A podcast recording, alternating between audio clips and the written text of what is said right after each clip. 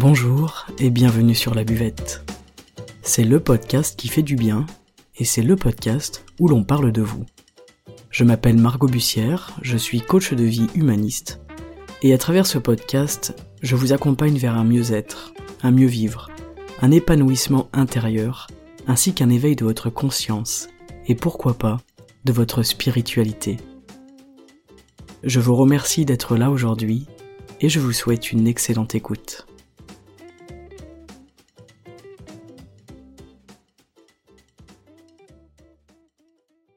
I'm being called on in my life to love people and to be a river to my people. I want to be a vessel for love. Est-ce que vous aussi, comme moi, vous avez été absolument déboussolé par la claque de Will Smith à la remise des Oscars fin mars? Alors évidemment, j'épargne tout jugement, je ne suis pas dans sa tête, je ne suis pas dans son cœur, je ne suis pas Will Smith, et une chose est sûre, je suis persuadé que chaque action euh, trouve un moteur à l'intérieur de chacun, donc on n'est pas là pour juger. Mais en tout cas, je trouve que c'est un exemple frappant, c'est le cas de le dire, du pouvoir incroyable de l'auto-sabotage. Will Smith, il est au sommet de sa carrière, il va avoir son tout premier Oscar à 53 ans, il a une carrière qui est bien remplie, que ce soit dans la musique, dans la télévision ou dans le cinéma, Bref, c'est un homme qui a tout pour lui, on pourrait croire en tout cas, euh, tout pour réussir, et euh, le gars il vrille complètement un quart d'heure avant le plus grand moment de sa carrière d'acteur, un quart d'heure avant la consécration. Donc pour ceux qui n'ont pas suivi, je fais un recap euh, assez rapide. Chris Rock c'est un humoriste, il présentait la, cérémonie des Oscars et il a fait une très mauvaise blague en fait sur Jade Smith, la femme de, de Will Smith, qui souffre d'alopécie. Donc Will Smith, on le voit euh, qui rigole, sa femme elle roule des yeux, alors on sait pas trop est-ce que peut-être il se sent con d'avoir rigolé, peut-être que c'est un rire jaune, toujours est-il, bref qu'il s'est levé en pleine cérémonie, et qu'il a complètement pété les plombs, qu'il est devenu incontrôlable et furieux, et qu'il a mis une gifle monumentale à Chris Rock devant tout le monde en live. Et comme si ça suffisait pas, il a ensuite euh, prononcé euh, de F-word devant la caméra, en live aussi, ce qui est interdit aux US. Keep my Bref, le mec, il s'est complètement auto-saboté, ce qui lui a valu en plus de devoir s'excuser pendant des jours et d'être menacé en plus de devoir rendre euh, bien son, Oscar. D'ailleurs, petite parenthèse, mais je croyais qu'on avait dit qu'on dissociait l'homme de l'artiste, mais peut-être que ça ne marche que sur les agressions sexuelles. Ça, c'est un débat que je ne vais pas avoir aujourd'hui, mais ça m'a quand même un petit peu euh, contrarié. Donc 15 minutes après ça, il découvre eh bien en fait qu'il a gagné l'Oscar du meilleur acteur pour son dernier rôle de Richard Williams. Donc il y a eu une multitude d'explications pour le, geste de Will. Euh, voilà, c'est il défendait sa femme, c'était la blague de trop, Chris Rock et lui ont un passif, etc.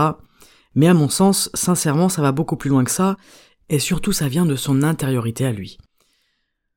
Vous voyez, gagner un Oscar, c'est vraiment en quelque sorte la consécration, c'est l'apogée d'une carrière d'acteur, et même si Will Smith, bah, il n'avait aucune garantie qu'il allait gagner ce soir-là, il y avait quand même de fortes présomptions apparemment autour de lui, et de nombreux signes qui indiquaient qu'il allait remporter l'Oscar. Donc peut-être que, comme le disent certains sur les réseaux sociaux, sur internet, peut-être qu'il était alcoolisé, peut-être que sa santé mentale elle bat un peu de l'aile, peut-être qu'il a vrillé quand il a compris que sa femme elle avait été blessée. Bref, peut-être un tas de choses, mais sans tout ça, on peut se demander pour quelle raison est-ce qu'un acteur euh, connu et reconnu comme lui décide de monter sur scène, de gifler le présentateur des Oscars en live devant des millions de téléspectateurs, et donc d'assombrir en une fraction de seconde l'un des plus grands moments de sa carrière et de sa vie, très certainement. Alors, je ne suis pas psychiatre et je ne prétends pas savoir, je vous partage ma réflexion aujourd'hui sur ce moment marquant qui m'a marqué aussi personnellement, je ne pense pas qu'il euh, qu'il s'agit d'arrogance, je ne pense pas que ce soit non plus une question d'ego surdimensionné. D'ailleurs, ensuite, il a dit quelque chose d'assez touchant. Il a dit En ce moment, je suis submergé par ce que Dieu m'appelle à faire et à être dans ce monde. Et cette phrase, elle est pas anodine. Et si Will Smith il se sentait indigne en fait de recevoir son Oscar, et s'il ne se sentait pas légitime pour cette récompense-là, et si la pression, elle était tout simplement trop forte et trop écrasante en fait pour un seul homme, moi, cette phrase-là, elle m'a touché. In this time in my life, in this moment, I am overwhelmed by what God is calling on me to do and be in this world. Être submergé par ce que Dieu m'appelle à faire et à être dans ce monde. C'est vraiment très puissant, le, choix des mots est, exceptionnel, et surtout on sentait vraiment le désarroi et presque la détresse dans ses paroles et dans son émotion. Alors certes, c'est un bon acteur, mais ça m'avait l'air quand même tout à fait sincère. Il y a quelque chose qui s'est passé à l'intérieur de lui. Ça, s'est vu et on peut pas le nier. Et nous, en tant que public, on ne le sait pas, on ne peut pas comprendre. Nous, on voit un acteur qu'on aime, que l'on admire, même peut-être pour certains, moi c'est mon cas, mais on voit un acteur, un acteur que l'on connaît à travers notre filtre et à travers nos croyances. On ne voit pas, on ne connaît pas Will Smith, l'être humain, l'homme, le papa, le mari, euh, l'homme vulnérable, l'homme fragile peut-être. On voit que la vitrine de lui-même, la vitrine qu'il a en tant qu'acteur. Et cette gifle, cet élan de violence qui est sorti de lui, je pense sincèrement que ça va au-delà de la blague, à laquelle il a rigolé en premier lieu d'ailleurs, rappelons-le, hein. Et peut-être que cette violence, elle vient vraiment de l'intérieur de lui et peut-être qu'elle est contre lui aussi. Et c'est ça l'autosabotage. En fait, c'est quelque chose qui vient de l'intérieur et c'est contre soi-même. Ça n'a en réalité absolument rien à voir avec les événements extérieurs. C'est pour ça que c'est de l'auto-sabotage.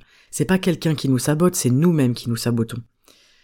Donc si on voulait jouer les psys, euh, on irait voir pourquoi est-ce qu'il se sent submergé à ce point-là. Peut-être qu'il est submergé par l'attention qui lui est portée, peut-être qu'il est submergé par la célébrité tout simplement.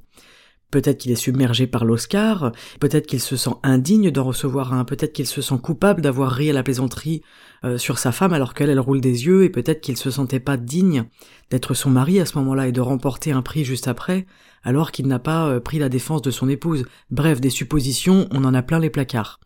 Mais ce qui est intéressant, c'est de bien prendre conscience, à travers l'exemple de Will Smith, que chacun de nous on a en nous ce potentiel-là de ruiner ou de saboter nos moments les plus élevés, nos moments de gloire, nos réussites, nos succès. Et ça, tout simplement, en fait, à partir du moment où on pense à l'intérieur de nous qu'on ne le mérite pas. Et c'est très important de comprendre ça parce que c'est vraiment ça, l'auto-sabotage, et nous sommes très très très nombreux à le vivre et à l'expérimenter. En fait, si on pense ne pas mériter ce qui nous arrive dans notre vie, quelle que soit la réussite, eh bien, on sera capable de se saboter pour ne pas permettre à cette réalité d'exister là, pour se convaincre et se conforter dans l'idée, eh bien justement qu'on ne mérite pas ça, qu'on n'est pas capable, qu'on n'est pas assez bon. Et lorsqu'on ne se sent pas digne d'eux, eh bien l'autosabotage il n'est jamais loin derrière. Alors là, contrer la remise d'un Oscar, inconsciemment évidemment, est-ce que ce n'est pas un exemple bluffant de l'autosabotage? D'autant plus que Will Smith, il a vraiment choisi une action qui fait atteinte à sa dignité. Il est allé frapper un homme au visage, il est allé l'humilier avec une gifle, en live, devant les gens. Vraiment, il l'a rabaissé en fait. Et ensuite, il est retourné s'asseoir pour continuer à lancer des injures. C'est vraiment typiquement le discours de tu vois, je te l'avais dit que j'étais pas digne de ça. Et maintenant, j'ai fait quelque chose qui le prouve, même si je ne comprends pas pourquoi je l'ai fait. Donc, c'est vraiment inconscient, il faut garder ça en tête. L'autosabotage est inconscient, personne ne se sabote consciemment et par volonté propre. Voilà, ce que j'ai décidé de vous partager aujourd'hui, c'est mon sentiment à moi. Je suis euh, absolument trop fasciné par l'être humain et par son fonctionnement pour ne pas me poser la question et pour ne pas me pencher sur ce sujet passionnant de l'autosabotage avec cet exemple grandiose euh, de la gifle de Will Smith. Je trouvais chouette justement de vous partager cette réflexion-là euh, que j'ai eue il y a quelques jours. Et le but ce n'est pas de blâmer qui que ce soit, ni Chris Rock pour sa blague douteuse, ni Will Smith pour sa réaction. C'est tout simplement bluffant de constater à quel point nos pensées sous-jacentes et nos croyances inconscientes, derrière des moments comme celui-ci, peuvent profondément affecter nos choix. Et ce que je trouve particulièrement ironique, c'est que sans la gifle, eh bien en fait, personne ne se souviendrait de la blague. Alors, passons sur l'autosabotage. L'autosabotage, c'est quoi? Eh bien en fait, c'est donc des peurs inconscientes. Donc, par exemple, pour Will Smith, la peur euh, de, ne pas mériter l'Oscar, d'être indigne, euh, on sait pas ce qui se passe dans sa tête, bien évidemment. Euh, c'est des résistances inconscientes. C'est-à-dire que même si c'est un rêve pour nous, on ne veut pas y aller, on ne mérite pas. Donc c'est un rêve, on tend la main pour rattraper ce qu'on veut, mais on a des résistances inconscientes qui nous disent non. Le saboteur intérieur, c'est la partie de nous qui n'a pas envie et qui va saboter la situation. C'est en quelque sorte la bonne raison entre guillemets pour ne pas réussir. Alors là, est-ce qu'il avait peur de ne pas réussir, donc autant se saboter à l'avance? Est-ce qu'il avait peur, à l'inverse, d'avoir cet Oscar et qu'il pensait ne pas le mériter? Il a été euh, nommé plusieurs fois pour les Oscars, hein, c'est la première fois qu'il en avait un, on peut aussi imaginer la pression. L'autosabotage, c'est aussi quand on est persuadé que ça va mal se passer, que ça va mal se terminer, et que du coup on choisit de s'auto-saboter, on se persuade, on crée les conditions en fait qui en quelque sorte vont réaliser la prophétie annoncée euh, à l'intérieur de nous, hein. Et ça nous confirme qu'effectivement, eh bien la gloire, elle n'est pas pour nous. Et peut-être que j'y crois pas forcément, j'y crois pas assez, peut-être que je pense pas mériter ça. En tout cas, l'auto-saboteur, il a toujours une excellente raison de saboter une histoire. Et peut-être tout simplement parce que cet auto-saboteur, il ne croit pas au bonheur, il ne croit pas à l'abondance, il ne croit pas à la réussite, au succès. Peut-être qu'une partie de nous a peur du succès, a peur de la réussite, et cette facette inconsciente, elle élabore une stratégie pour qu'au moment de la finalisation, eh bien en fait, ça ne se passe pas. Eh bien en fait non, on ne va pas y aller. Ce serait trop beau, on va pas le faire.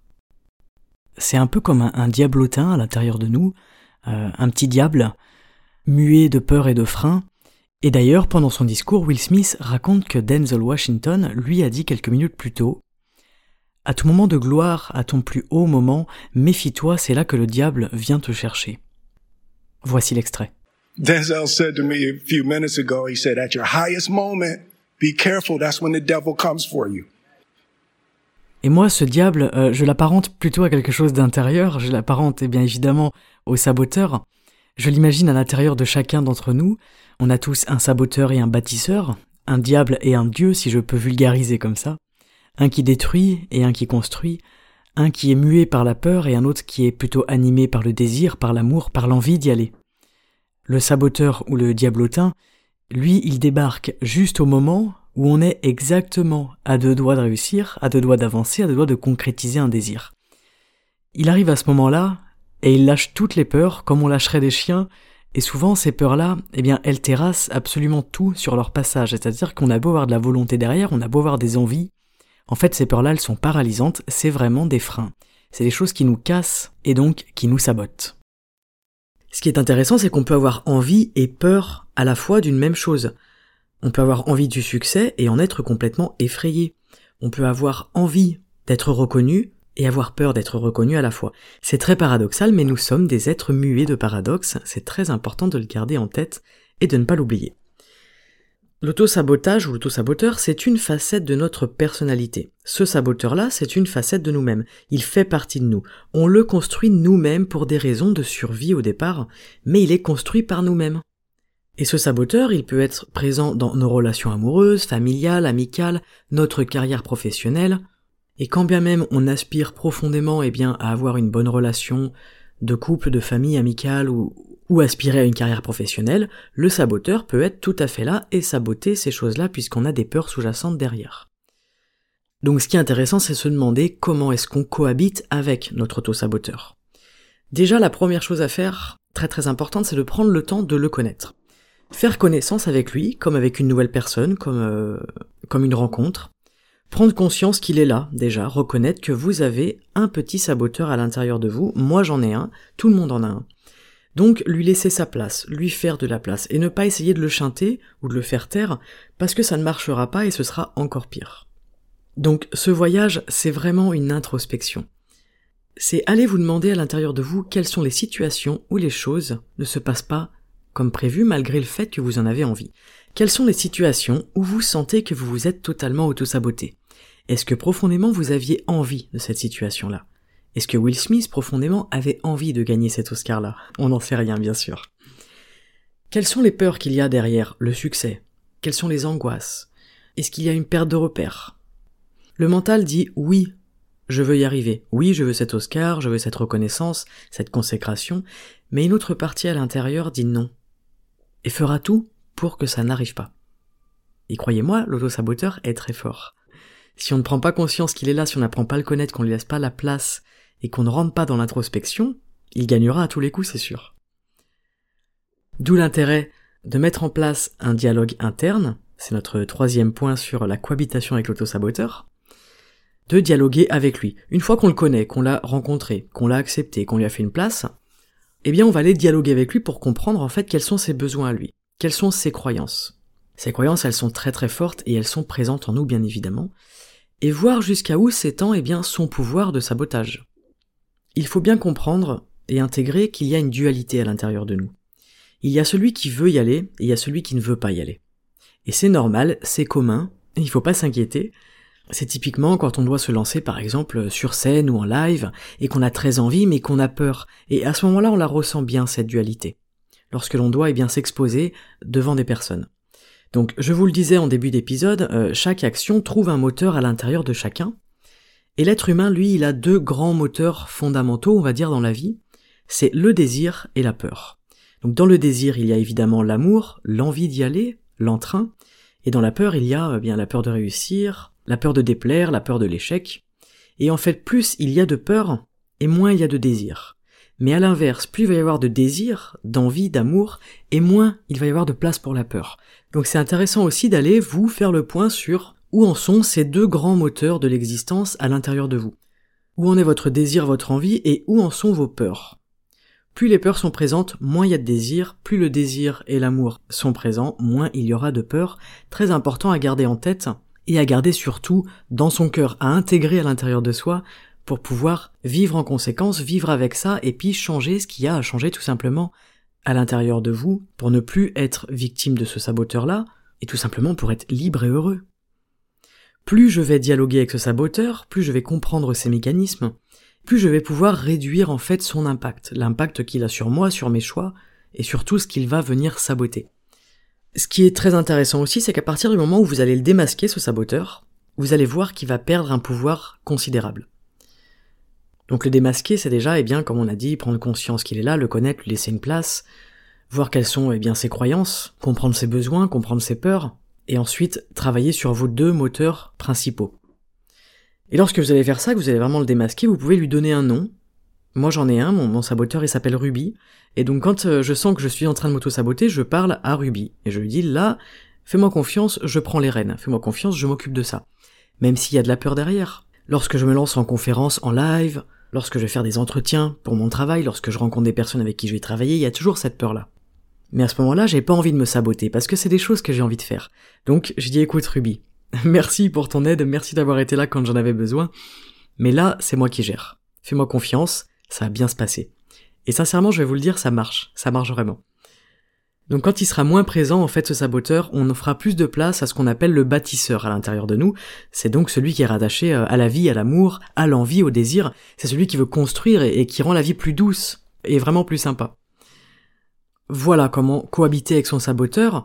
Alors je ne vous cache pas que prendre conscience de ce saboteur, de nos croyances sous-jacentes, euh, de toutes les choses qui nous font dire qu'on ne mérite pas de bonnes choses, eh bien ça va prendre du temps, ça va demander un petit peu de travail intérieur, mais c'est important d'en prendre conscience parce que ça permettra à ces résistances et à ces croyances de ne plus diriger toutes vos réactions et tous vos choix.